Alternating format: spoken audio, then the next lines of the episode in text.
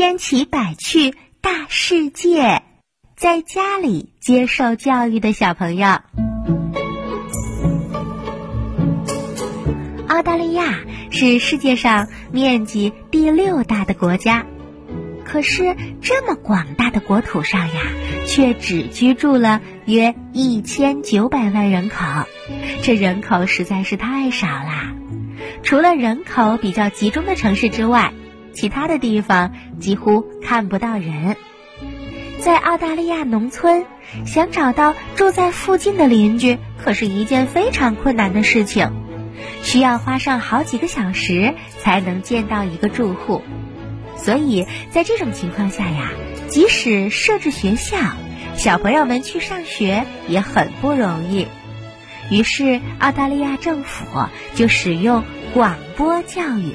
来教小朋友读书写字，每周一到周五可以在家中收听广播课程。广播原本是用来作为紧急联络的一种方式，比如运送急救的病人或者联络医生等等。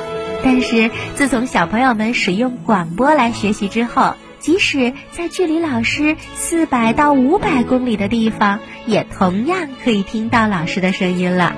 但这种教育方式呀，只能应用在小学阶段。当小朋友们长大成为中学生之后，就要到学校去寄宿学习了。